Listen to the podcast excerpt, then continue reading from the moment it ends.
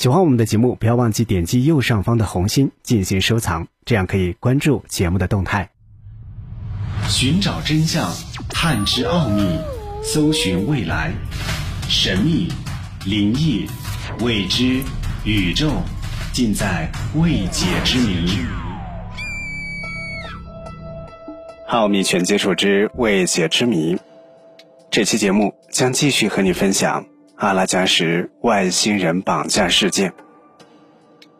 一九八九年一月，美国 UFO 协会调查员大卫·韦布以及 UFO 协会顾问安东尼·康斯坦蒂诺发起了正式的调查。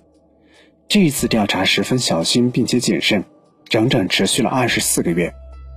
很明显，这段失踪的时间被夹在了照射物和上岸之间，光束击中水面。似乎是记忆和失忆的分割点，在一系列的催眠之初，调查人员决定将注意力集中在这段恐怖的遭遇上。在催眠状态下，这四个目击者再次体验了失踪的时间里发生的具体的造成外伤的 UFO 绑架事件。他们全部被中空光束由独木舟移到了 UFO 里，在那里，他们看到了一种奇怪的类人生物。那些生物通过某种思想控制的方法，让这四个人无法拒绝他们的要求。他们都被脱掉了衣服，坐在一个塑料长椅上，那片区域弥漫着白光。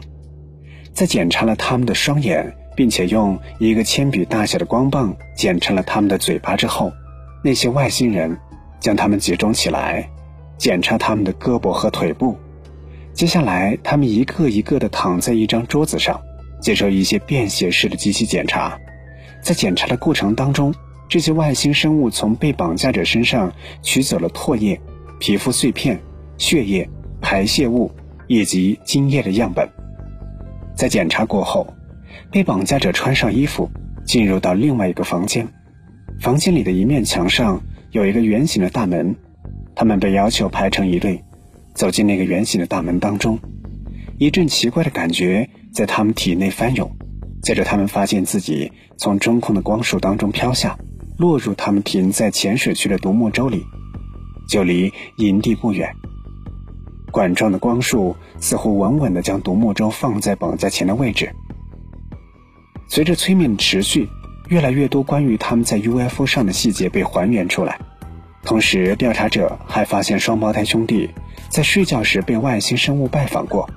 而且从童年时期就有被绑架的经历，这些经历在催眠状态下被十分生动的、具体的还原出来。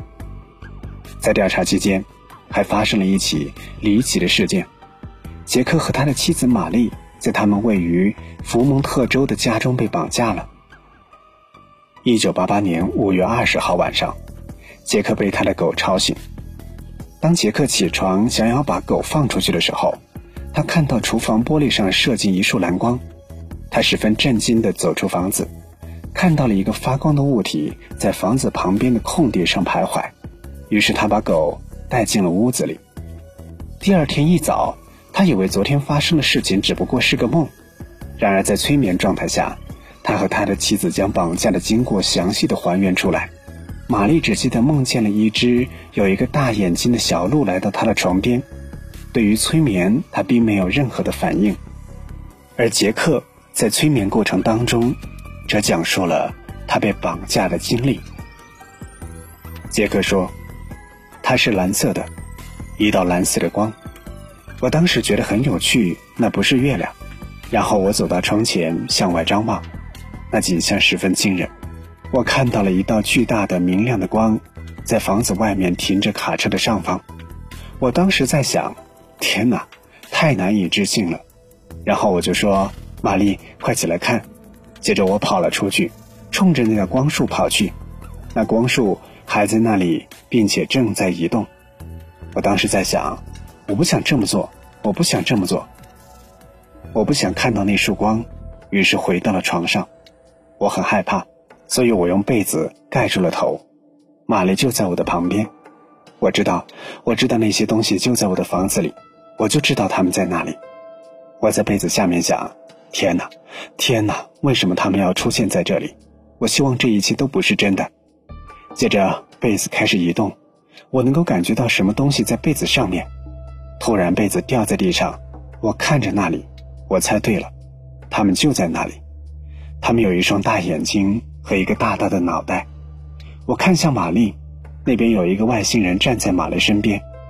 我希望我能够做什么，但是我不能，我只能够按照他们的要求去做。那只光在外面，他们想让我出去，他们将我抬了起来。玛丽就站在那里看着他们将我抬进光束里。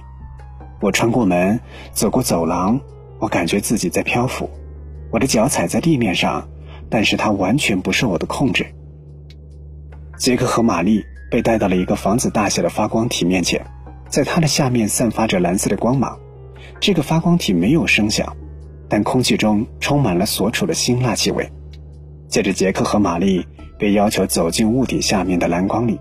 玛丽和杰克分开了，他被迫接受了十二年前杰克和他朋友接受的检查。之后，玛丽又和杰克会合，他们又从太空舱里飘回卧室。在这段时间里，他们都处于一种离奇的昏睡状态当中。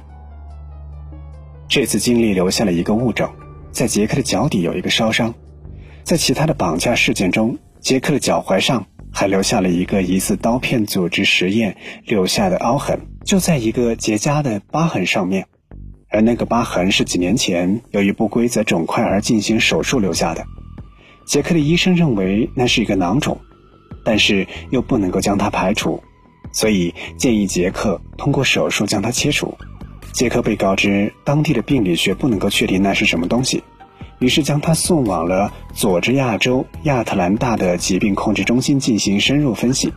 然而，当 UFO 专家们查看杰克的医疗记录时，他们发现，杰克被送到了一个位于华盛顿的军事病理学家处，由一位美国空军上校进行检查。在调查这起事件期间，UFO 专家们进行了目击者背景调查，检查了病历记录和日记。综合分析了目击者的证词，整合了目击者的心理学测试，将目击者记录与其他报告相互关联，并在十四个月内进行了十五次催眠。总体来说，这起 UFO 绑架案从很多方面看起来有蹊跷。它涉及了四个可信的目击者，他们在一九七六年沿着北缅因州阿拉加什河道的泛舟旅行中，近距离遭遇到了 UFO 事件。所有人都经历了一段失踪的时间，并在催眠下完全将绑架事件的细节还原出来。通过 UFO 调查者的询问，显示出每一个目击者都具有其他所不具备的典型特征。最后，所有的目击者都是艺术家，能够提供他们所经历事件不同角度的素描。